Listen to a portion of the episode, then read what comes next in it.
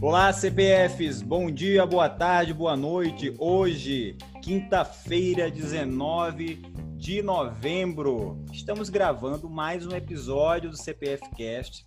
Hoje, mais um dia com um convidado especial e esse aqui é um dos que nos acompanha já tem um tempo, tá? É uma pessoa assim sensacional que a gente conheceu nos nossos grupos, né? É, hoje eu trago o Zeca. Tudo bom, Zeca? Bom dia, Yuri. Bom dia, Rafael. Bom dia a todos que nos escutam. Um grande abraço para vocês e olha, é um prazer estar aqui podendo conversar com vocês e trocar algumas experiências. Ótimo. Rafael, e aí, Rafael, como é que estão as coisas? Bom dia. Bom dia, olá pessoal, tudo bem? Hoje nós temos um convidado especial mais uma vez e o Zeca tem bagagem para contribuir aqui no CPF Cast. Hoje ele vai contar tudo sobre iniciantes na bolsa, porque ele está conosco aqui na B3 desde abril, hein? Então ele vem no pós-Covid e daqui a pouco ele conta mais para vocês. Exatamente. Seguindo para o próximo ponto, vamos lá. Zeca, a gente gostaria de saber quem é o Zeca. Por favor, se apresente para os nossos ouvintes. Então, assim, meus amigos, o Zeca é um aposentado que, recebeu essa grata notícia no final do ano de 2019. Tenho aí 51 anos, trabalhei 35 anos aí numa empresa, me aposentei e aí quando eu me aposentei, eu pensei, bom, agora eu vou retirar um dinheirinho do fundo de garantia e eu preciso saber o que, que eu vou fazer com isso aqui. Eu tenho que fazer render. E aí, taxa de juros lá embaixo, o que, que eu faço agora? Foi aí que eu comecei a buscar as informações e comecei a fazer as minhas aplicações. Sensacional, Zeca, ótimo. E como é que era, Zeca, os seus investimentos antes da Bolsa?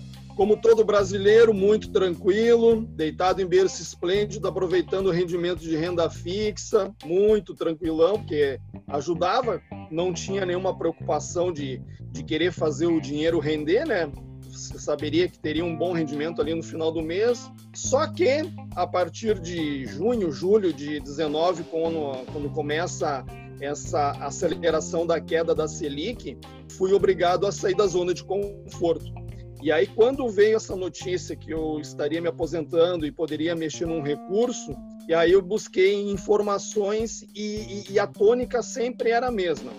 Faça em 2020 a diversificação dos seus investimentos. Se você quer fazer render seu patrimônio, não fique atrelado somente a uma modalidade de investimento. Procure balancear seus investimentos, monte uma carteira balanceada uma carteira equilibrada para você buscar um rendimento melhor, para chegar no final de 2020 e ter uma performance melhor. Então, Zeca, basicamente seus investimentos eram majoritariamente em renda fixa, né? Total, total. Era renda fixa pura mesmo. E aí você teve acesso ao fundo de garantia e aí por que, por que a bolsa de valores? Bom, a, assim, ó, o que, que aconteceu? Quando, quando virou o ano, então eu peguei a, essa parte do fundo de garantia, fiz, a, fiz as aplicações e juntei com uma, uma outra parte que eu já tinha também de investimentos. E aí eu fui distribuindo. A, a, antes de chegar na bolsa ali em abril, eu comecei a, a fazer algumas, alguma, alguns investimentos em fundos de ações vinculados a, a, alguns índices, tipo o consumo, small caps, dividendo mid caps, construção civil, entre outros, né? Busquei algumas coisas em cambiais, então eu tenho aplicação dólar, euro, busquei ouro também e multimercado. Basicamente, até o mês de abril, até o final de março ali, esses eram os investimentos que eu tinha. Aí o que, que eu pensei? Bom, tá rendendo, tá indo bem tudo, mas eu vou começar a experimentar a bolsa, comprar ações diretamente, comprar um fundo imobiliário diretamente e ver como é que vai ser. E aí no dia 3 de abril, então, eu iniciei a minha vida na bolsa. E claro, né, como todo mundo que não, assim que não tem experiência, o que, que eu vou comprar? Vou comprar algo seguro. Comprei uma Petrobras. E, e, que tipo de informação você buscou antes de fazer suas primeiras operações? Ou meio que foi no escuro? Assim, você comprou Petrobras porque achou que era uma empresa confiável? Sim, exatamente. A, a, a Petrobras foi mais no sentido de ser uma empresa confiável, uma empresa resiliente, assim, né? E, e eu, eu, já vinha lendo algumas coisas. É, lendo assim, vendo notícias em sites, acompanhando alguns blogs, algumas coisas, mas uh, conhecimento de, por exemplo, a, a linha, a escola fundamentalista ou a escola técnica gráfica, isso aí eu não tenho. Isso aí eu confesso para vocês que é uma que é a grande dificuldade que aí eu tenho até hoje isso aí, né? E eu acho que não apenas eu, mas pela quantidade de hoje de CPFs existentes como investidores na bolsa, desses 3 milhões aí, acho que boa parte também não tem esse conhecimento mais profundo de fundamentos e gráficos. E isso para mim foi a maior dificuldade, mas eu fui me calçando no início em empresas que eu, que eu, que eu imaginava que eu apostaria assim, que eu investiria, sabendo que eu teria um retorno. Tive bons retornos no início, mas também tive algumas perdas, como é normal. E é aquela história, quem nunca, né, investiu na bolsa, não ganhou alguma coisa, mas também não deixou de perder. Exatamente, mas assim, é, você tá, tá, de fato de parabéns, porque por mais que uma pessoa tenha a parte técnica ou a parte fundamentalista, ela ainda assim tem perdas, tá? E é perfeitamente normal, porque tudo isso está dentro do gerenciamento de risco, nem sempre a gente só acerta, a gente também erra, por mais que nossa análise esteja 100% correta, às vezes o mercado não respeita, e acontece, é normal, tá? A gente, assim, tá, tá a, a bem feliz com o seu desempenho, apesar de você não ter conhecimento nessas partes da escola técnica e na escola fundamentalista, né? É, ficamos felizes, de fato, com o seu desempenho. E seguindo agora aqui, o Zambelli, você quer fazer alguma consideração em relação ao que ele falou? Não, além da, da falta de conhecimento, que outros tipos de dificuldades você encontrou e ainda encontra uh, enquanto investidor, que a gente pode dizer ainda que é um investidor iniciante, né? Depois que você completar um ano de bolsa, aí já, já vai evoluindo um pouco mais, né? Mas que tipos de dificuldades, além da falta de conhecimento, você acha que é determinante? Bom, a, a falta de experiência na bolsa, de, de entender como é que o mercado funciona, eu acho que foi o, o ponto mais assim sensível, porque é, quando a bolsa está subindo, está todo mundo feliz, ok, mas e quando a bolsa cai? Como foi ali, é, por exemplo, ali em maio, ela, ela, ela teve uma queda brusca, e ali naquele momento eu fiquei preocupado e eu lembro até um, um, um dos episódios que o Yuri falou: Poxa, é tão ruim quando você começa a ver a sua carteira e começa a derreter. E aquilo ali me, me deu uma, uma, uma certa angústia naquele momento e eu acabei vendendo coisas, alguns papéis, que eu não deveria ter vendido. Se eu tivesse segurado, esses papéis, poucos dias depois, recuperaram e ultrapassaram o valor que eu havia adquirido. Então, uma das coisas que eu aprendi, não opere na emoção. Tá angustiado? Cara, fecha o home broker, dá uma volta, mas não adianta se preocupar. Agora, claro, depende muito de quanto de risco que você está aceitando operar quanto você está disposto ali, disponibilizado e quanto você se permite perder naquele momento e se é um recurso que você não vai usar tão cedo, não se preocupa. Uh, eu acabei aprendendo assim que, que, que em determinados momentos até o melhor é não operar, é ficar acompanhando como é que a onda vai vai indo, porque vai ter um momento que ela vai virar e você vai conseguir recuperar. Então hoje assim, ó, o que, que eu vejo é, de grande de grande problema ainda para mim, no meu caso, é, é, tentar buscar um pouco mais esse conhecimento aí de fundamentos, de, de gráficos, entender um pouco mais.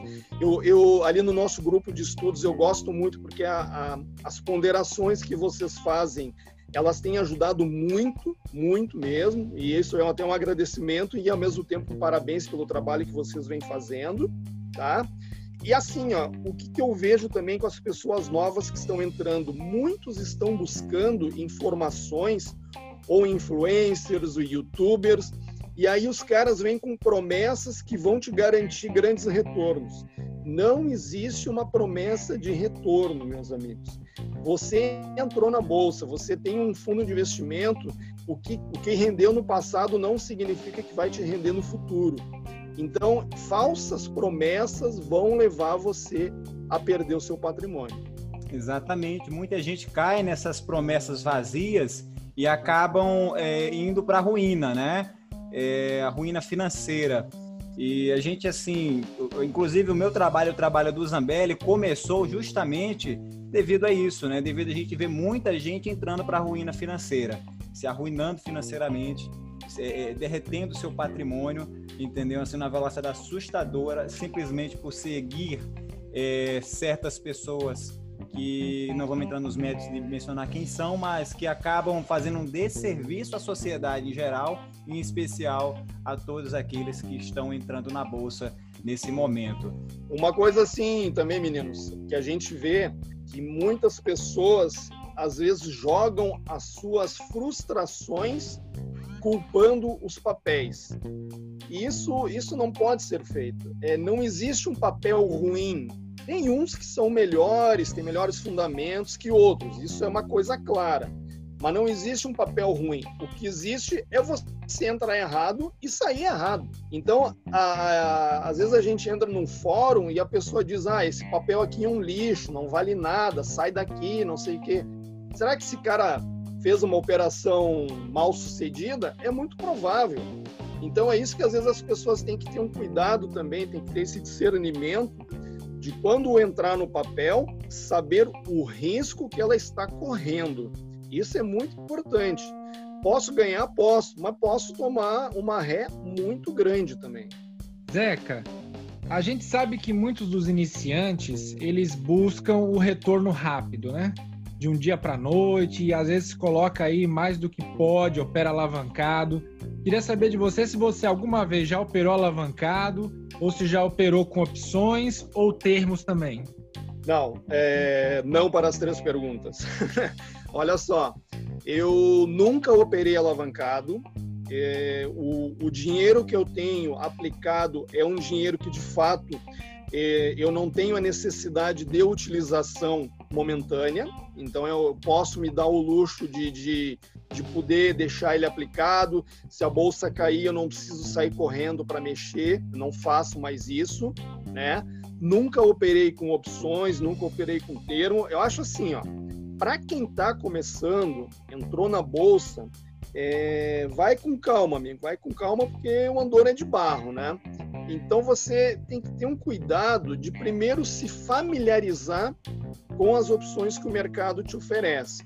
Começa a trabalhar com, assim, minha, aí claro, minha opinião, como você sempre diz, não é recomendação, né? Mas começa a trabalhar com, com, com os papéis ali que você é, vislumbra que pode ter um retorno, compra lá um fundo imobiliário. Agora o cara é novo e já querer entrar em opções, termo, é, mini índice, dólar, essas coisas, é, se o cara não tiver muito conhecimento, o risco que ele vai correr é muito grande e pode se frustrar bastante. Exatamente, exatamente é o que tem acontecido com muitos CPFs na bolsa, né? É, muita gente se frustrando é, devido a grandes perdas e derretimento de patrimônio, seguindo dicas, seguindo conselhos ou até seguindo mentorias de pessoas que não têm a devida qualificação para estar no mercado financeiro e que prometem, prometem, prometem e basicamente não fazem nada. Olha só, ao longo da vida a gente aprende uma série de coisas. Quem promete que vai ter um retorno muito alto, quem começa a dar esse tipo de informação, é, realmente não tem interesse em ajudar, mas tem interesse em ganhar para si, ok? Então, se teve agora, uns dias atrás aí, um cara que deu, um, deu aí um rombo de 30 milhões, mais ou menos, e muita gente perdeu dinheiro. E o cara fez uma operação mal sucedida ao vivo e saiu do ar na hora que deu zica, né? Então, esse tipo de coisa que as pessoas têm que ter cuidado.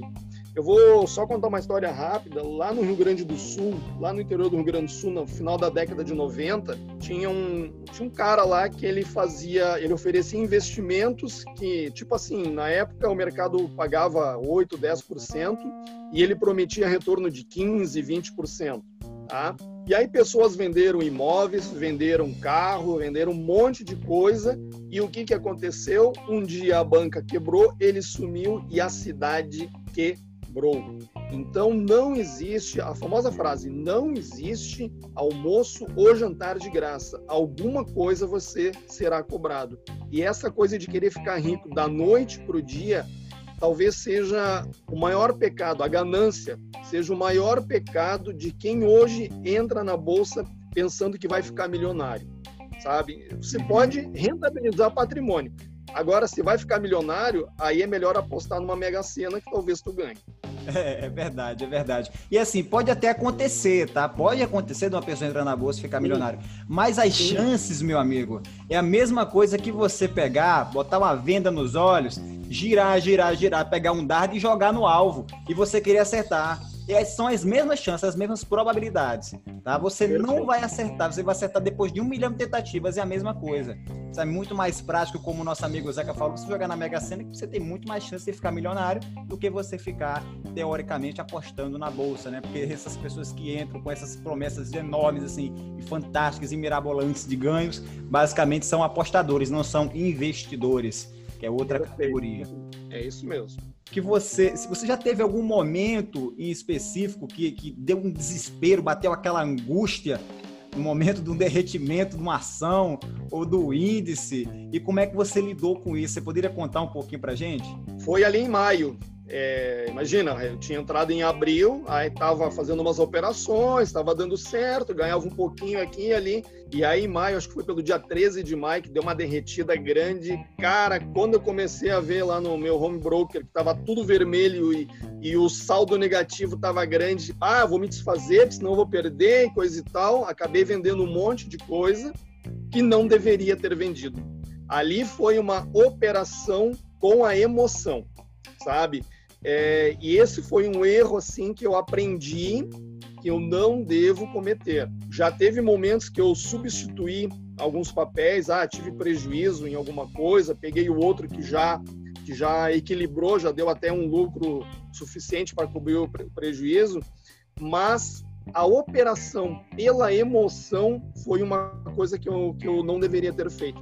E aí aquela coisa que, que, que a gente vê muito nos fóruns, o pessoal dizendo, são os tubarões vindo e abocanhando as sardinhas. Mais pura verdade. É, aquele momento ali foi, foi assim, foi abocanhado pelos tubarões. E essa questão, assim, é muito do medo que a gente tem pela inexperiência. Que quem é já uma pessoa que já tem um, um currículo bom, já na bolsa, já opera há muito tempo, sabe que o mercado ele dá essas guinadas assim, de repente ele foi lá para o fundão, mas ele volta a subir e você recupera. Então é isso que a gente tem que ter em mente. Não vai se ganhar sempre, mas quando perder, procura ver até onde você consegue resistir, até onde você está disposto a assumir o risco. Se não é um recurso que você precisa imediatamente, o melhor até às vezes é não operar. Aguarda espera vir a calmaria e aí sim começa a fazer a operação de novo.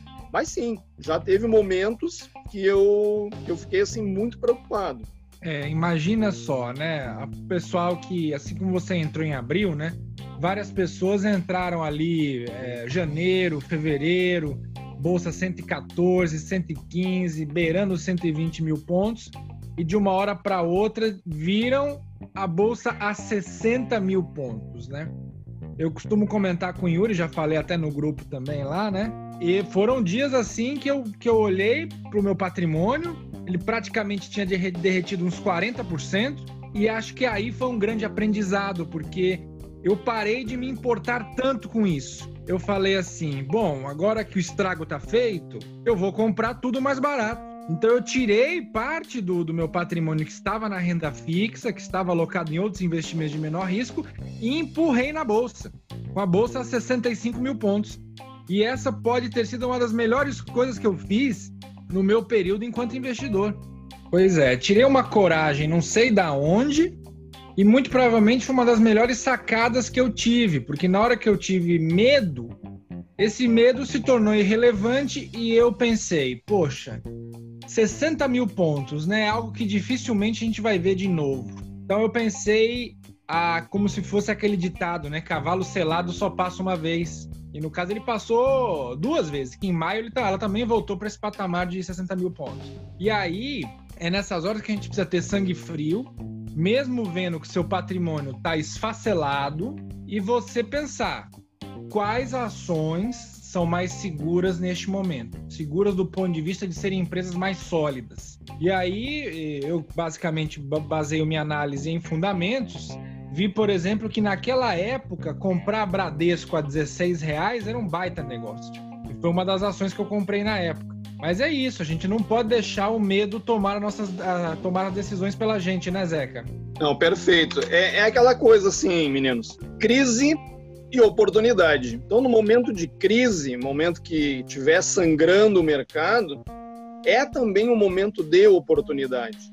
Agora, no final de outubro ali, eu também peguei, eu fiz umas trocas ali, peguei uns papéis que já me renderam bastante. Ou seja, eu aproveitei que teve uma semana de queda que estava também batendo desespero, mas eu aproveitei para comprar alguma coisa que estava com preço bem, bem acessível para mim e que está me rendendo. Isso aí que a gente tem que enxergar. Lá atrás é, foi uma pena. E aí, só que assim, o, o, mercado financeiro ele, ele não te dá a oportunidade de, de você ficar se lamuriando. Ah, comprei errado, deveria ter comprado mais barato. Ah, vendi mais barato, deveria ter vendido mais alto. O que você fez de negócio, você fez de negócio. Não adianta eu ficar olhando para trás. E hoje, o que eu lamento de fato, eu, se eu tivesse mais conhecimento, teria sido entrar justamente naquela semana que deu o circuit break. Que aí eu teria pego muita coisa barata e teria conseguido render bem mais o meu, o meu investimento. Perfeito, Zeca. Já se encaminhando aqui para o final do nosso CPF Cast de hoje, quais são os conselhos mais importantes assim que você pode deixar para quem é novo na bolsa e assim como você, né, por fato de ter entrado recentemente, você até já passou por momentos de mais aperto do que, por exemplo, o pessoal que está entrando agora, setembro, outubro, novembro, né? Então, que tipo de conselhos você pode deixar para essa galerinha que está chegando aí? É, é, buscar informações, é, curso. Esse ano eu não posso reclamar, apesar entre erros e acertos, entre aportes e retiradas, do saldo que eu tinha lá no dia 31 de dezembro de 19 para o que eu tenho até hoje, eu cresci 30%. Ou seja, apesar de errar, também acertei muita coisa. E esse balanceamento que eu fiz é, de investimentos, essa diversificação, isso me ajudou muito. E também na bolsa, uh, acompanhar como é, que a, como é que os papéis estão se comportando e ver qual é a perspectiva. Dias atrás saiu o balanço da Oi. Aí lá no fórum, lá, lá da Oi, lá na Invest, estava o pessoal descendo o pau dizendo: ah, como é que uma empresa que dá prejuízo pode ser boa? Mas aí, aí quando você fez aquela análise da Oi, dizendo tudo que tinha acontecido, quanto que ela reduziu ali do prejuízo, pode ver, a ação subiu. Então, às vezes a gente fica preocupado com as notícias, então não dá para operar notícias também, tem que operar sempre olhando a empresa, procurar ver fundamentos, e é isso que eu quero aprender. Então, quem vai entrar, quem vai começar, é primeiro, não opera pela emoção, procura ser mais racional dentro da, daquilo que é possível. Saiba qual é o seu limite de risco, até onde você está disposto a assumir escolha papéis para quem é iniciante, escolha papéis que têm uma resiliência, que, que, que são capazes de suportar movimentos mais bruscos e que você sabe que esses papéis conseguem se recuperar ao longo do tempo. E assim, ó, não existe uma, acho que uma receita para ficar milionário. Como o Yuri falou, a pessoa pode, pode assim da noite para o dia dar muita sorte e ganhar muito dinheiro. Mas não é a regra. A gente sabe que isso não é a regra. Se você quer ser milionário, você quer ser rico, você quer ser feliz na vida, o que, que você quer? Eu hoje tenho para mim o seguinte: eu quero rentabilizar um dinheiro que eu recebi, um dinheiro que eu já tinha aplicado. Eu quero poder aproveitar a minha vida, seja viajando, seja uh, curtindo pequenos momentos mais bem agradáveis e eu ter dinheiro para isso. E aí eu queria finalizar dizendo o seguinte: é, duas, duas, duas coisas que, que eu uso muito assim na minha vida. Há muitos anos, um coronel do exército ele falou uma frase para mim assim numa conversa que me marcou muito. Ele disse assim, ó, para você, o que é ser rico? É ter muito patrimônio, é ostentar. Aí a gente fica naquela, não, não sei, o que, que é para você? Então ele disse assim, ó, rico não é ter muito. Rico é precisar de pouco. Então, quando eu, eu coloquei em prática isso aí, eu realmente comecei a mudar uma série de, de, de pensamentos que eu tinha, uma série de formas de atuar que eu tinha. Eu comecei a dar muito mais valor às coisas da vida, aproveitar os bons momentos da vida e fazer com que o dinheiro seja meu amigo e não aquele que não vai deixar eu dormir à noite, que vai me dar gastrite, vai me dar azia, que pode me dar um ataque de coração. Não. O dinheiro tem que ser meu amigo, tem que ser meu parceiro. E é isso que eu tenho que trabalhar nele. E, a, e para finalizar, então, eu queria só citar a, a, a Pete, a roqueira. Ela tem uma música que ela diz assim, ó. É, não deixe nada para depois, não deixe o tempo passar.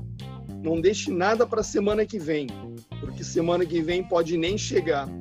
Gente, para todo mundo que está nos ouvindo, invista na bolsa, diversifique seus investimentos, mas não se esqueça também de aproveitar a sua vida. 2020 está sendo um ano bem difícil, 2021 a gente espera que seja bem melhor. Então, dê valor à vida, aproveite a sua vida e não fique refém do seu dinheiro. Parabéns, Zeca. Você, de fato, é um exemplo, cara. Muito bom, muito bom. Essa nossa entrevista contigo foi ótima, sensacional. Não é, Zambelli? Muito bom, ah, muito agregador, como eu pensei que seria, né? Quando eu convidei o Zeca para fazer parte do CPF Cash, ele meio que tomou um susto, quase caiu para trás, mas eu sabia que ia ser muito bom. É a primeira coisa que eu, que eu respondi: Oi, o quê? Tá louco? Mas foi ótimo, foi ótimo.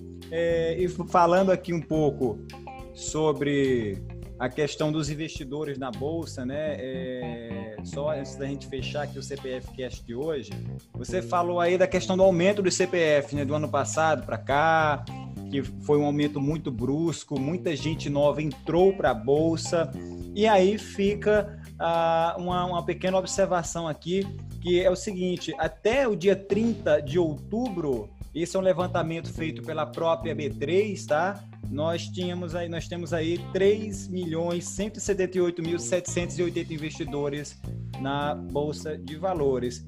Isso é um aumento de aproximadamente 100%, né, do que do que tinha no fechamento do ano passado.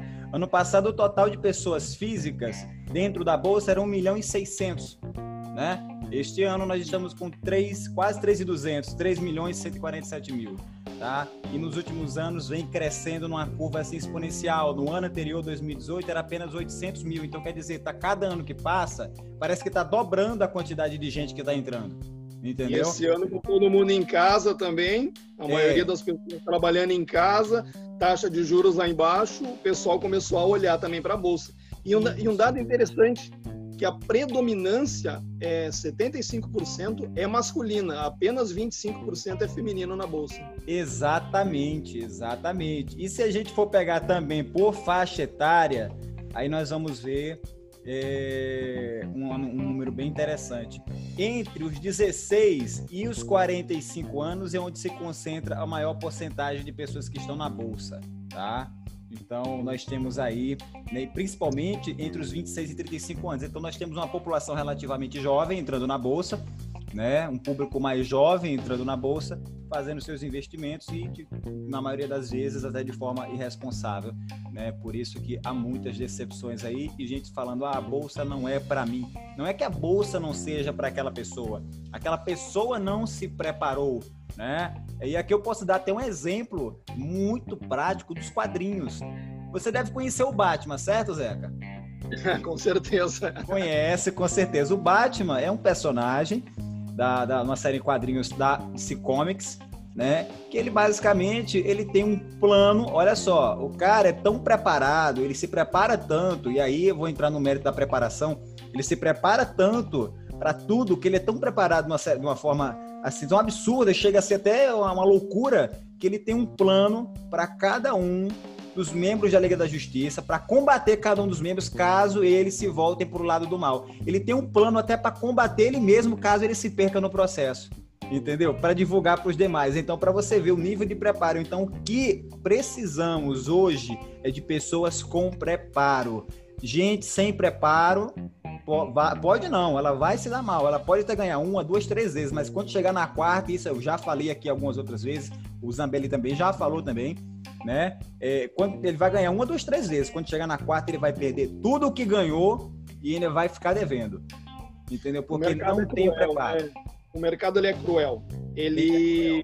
ele te joga a linha, você vai lá, vai indo, vai indo, de repente ele vai lá e te fisga e te leva junto. E aí os caras aproveitam é, determinadas notícias para jogar o preço lá para baixo. Aí quem não está acostumado bate o desespero, vende, o cara compra barato, depois sobe tudo e o cara ganha uma baita grana. É verdade. Olha só, é, aqui já por experiência, tá? Experiência própria. Nós tivemos aí um episódio bem similar meses atrás e eu vou entrar aqui na discussão da Oi, tá? Só para vocês entenderem que esse é um movimento de mercado até muito comum, principalmente em papéis de baixo valor. O Zambelli conhece esse movimento muito bem, ele já presenciou isso muitas vezes. Eu, quando vi esse movimento na Oi alguns meses atrás, eu pensei logo, isso aqui é um movimento chamado Pap Stop, ou como muitos chamam, violinada, tá? Onde o mercado ele deu uma descida até a casa dos um real e, pouco, depois de ter batido 1,25. Então ele bateu 1,25 meses atrás, tá? Ele bateu 1,25, né? E depois que ele bateu esse topo, ele deu uma descida rápida, mas foi, foi rápido, rápido demais. E o fórum, na época, eu postava lá no fórum, né? Muita gente desesperada e liquidando posição, dizendo que agora vai derreter, agora vai derreter, agora vai derreter. E acontece que o mercado foi lá, fez esse movimento que foi buscar até a casa dos R$ 1,09, né, depois de ter batido a máxima que eu falei, 1,25, e pegou muita gente desprevenida, muita gente que estava com o stop ligado, entendeu?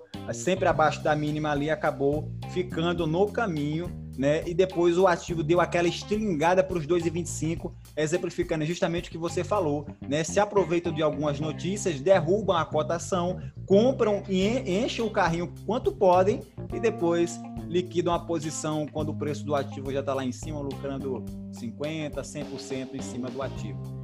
Entendeu? Isso acontece demais, é um movimento mais assim feito no mercado e o Zambelli pode até falar um pouquinho mais, detalhar um pouquinho mais sobre isso, que ele tem até mais uma, uma visão um pouco mais detalhista do que eu, tendo em vista que ele já acompanhou vários papéis que teve esse movimento, né, Zambelli? É, e quando não é as agulhadas, é o pump and dump, né? São os dois modos aí que os tubarões gostam mais de pegar as sardinhas, que é justamente quando eles derrubam muito o preço da ação de uma vez para causar pânico generalizado, ou então eles sobem, inflam muito o preço das ações e aí, pequenos investidores vão como se fossem aqueles insetos naquela luz luminosa, entendeu? Vão vendo aquilo lá e vão seguindo, de repente o papel despeja, como a gente teve na MMX alguns dias atrás. Alguns dias não, né? Algumas semanas atrás. Então, perfeito. É por isso que eu falei, o mercado ele é cruel. É, não é para amadores. Você pode ser um iniciante, mas você não pode ser amador. Você tem que saber aonde você está entrando, o risco que está correndo ver oportunidades e saber administrar principalmente o seu emocional nas crises. E aí uma coisa que o Yuri falou num, num dos episódios, é, trabalhe com stop, é, seja lá para um stop de ganho, stop de perda, mas trabalhe com stop. E isso é uma coisa que eu também tenho que começar a adotar essa prática aí. É verdade, porque assim, olha só, o stop ele, ele não é inimigo do, do investidor, ele não é inimigo do trader. O stop ele é amigo do trader, ele está ali para proteger o seu patrimônio. Claro, um stop bem trabalhado, né? É, papéis como por exemplo o Oi, né? Os stops para esse tipo de papel que tem uma cotação tão baixa, eles têm que ser um pouquinho maiores e serem basicamente trabalhados em cima sempre do fundo de maior relevância anterior e não os últimos fundos. Por quê? Porque se fosse aqui no caso do último fundo, muita gente seria estopada em vários momentos aqui no papel, devido a essas altas e baixas. Então, tudo isso tem que ser levado em consideração. Quando eu e Isabelle fazemos análise, vocês podem ver, né, todo mundo que está nos ouvindo, em especial o Zeca, o Zeca pode até relatar aqui, né? que todas as nossas análises nós levamos em consideração todo o cenário, nós não levamos em consideração só a parte gráfica, nós falamos sobre o cenário geral. Por quê? Porque qualquer papel, em especial papel em recuperação judicial, né, ele está fadado sim a ter altas e baixas relacionadas às notícias, em especial às notícias, diferentemente de outros grandes papéis que já não tem tanto esse, esse, essa, esse movimento especulativo no papel, né, até pelo seu baixo valor. Então, é, quando nós passamos uma análise, nós passamos uma análise completa, bem definida, com base no cenário, inclusive no cenário internacional que pode impactar aqui no cenário nacional, em especial nas ações que a gente sempre está analisando. Não, perfeito. E essa questão mesmo, a pessoa, quem vai investir, você tem que estar atento aos movimentos que acontecem no Brasil, políticos, econômicos, ambientais, tem que estar atento ao que está acontecendo no mundo, porque alguma coisa que dá um espirro num lugar vai acabar afetando por aqui. E aí é que o mercado é, ele entra as ganha, né? Ele entra assim, ah, opa, hoje saiu uma notícia que pode não ser muito favorável. Vamos, vamos trabalhar hoje para derrubar uns preços a gente conseguir comprar do pessoal desesperado. Depois é, volta ao normal e a gente ganha dinheiro. Exatamente, exatamente. Zambelli, vamos encerrar o episódio de hoje. Então, pessoal, é isso. Eu acho que o Zeca explanou muito bem como deve se comportar um iniciante na Bolsa de Valores. Então, agradecendo aqui a presença do Zeca, já vou me despedindo dos ouvintes e vocês podem fazer as considerações finais. Bom, eu só tenho a agradecer a vocês por essa oportunidade. É, vou estar aí sempre à disposição e temos que aproveitar esse nosso grupo de estudos porque ele é muito bom, conteúdo é excepcional, as discussões são muito boas. Dias, ah, alguns dias atrás teve ali um, uma discussão um pouco mais acalorada, mas aí resolveu-se de, um, de uma forma, né? Mas assim, ó, de maneira geral, esse nosso grupo aí, quem está no, quem tá nos ouvindo, é, procurem contribuir com informações, eu acho que com sugestões de pauta para o CPF Cast. Vocês estão de parabéns, Yuri e Rafael, pelo trabalho que vocês vêm fazendo, pelas informações, ponderações que vocês têm colocado para nós. Então, muito obrigado, Yuri, muito obrigado, Rafael, pela oportunidade e numa outra vez aí para frente, se quiserem conversar de novo, eu estou à disposição para falar com vocês e com os nossos ouvintes. Um grande abraço e um abraço a todos que nos escutam neste momento. A gente que agradece, Zé, que a gente fica muito feliz, tá? Em saber que nosso trabalho está sendo reconhecido, porque a maior, a maior felicidade de quem produz um conteúdo, principalmente o conteúdo digital, é saber que tem gente que está ouvindo, tem gente que está acompanhando e tem gente que está reconhecendo esse trabalho, que, que não é fácil, tá? A gente aqui, é, é o Zambelli pode até falar, às vezes eu tenho reunião de madrugada, a gente trabalha o dia todo, entendeu? Mas estamos sempre ali pontualmente, quando eu não faço análise, o Zambelli faz, a gente faz todo o acompanhamento, tenta atender todo mundo da melhor forma possível né? E a gente fica muito feliz em saber que nós temos aí é, todo o apoio de vocês. Vocês estão sempre conosco, nos ajudando, nos erguendo e nos dando força para continuar, porque essa, esse é o nosso combustível, é saber que nós temos o reconhecimento.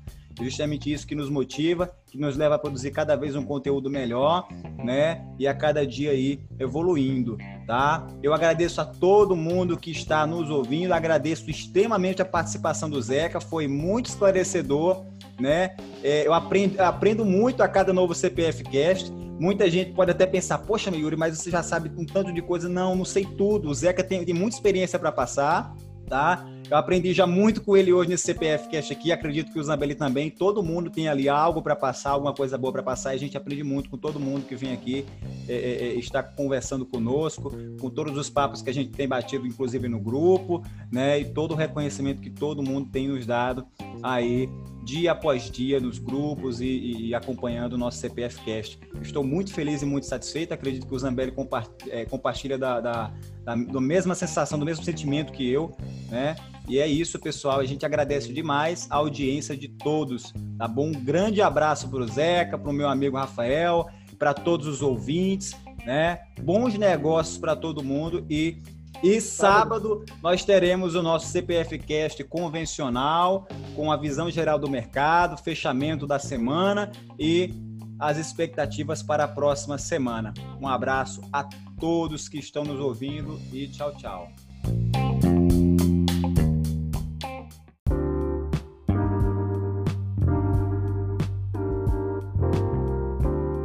Sentiu dificuldade com algum termo do mercado que foi citado aqui? Quer aprender e compartilhar conhecimento sobre a Bolsa de Valores? Junte-se às nossas comunidades no Telegram. Os links estão na descrição deste podcast.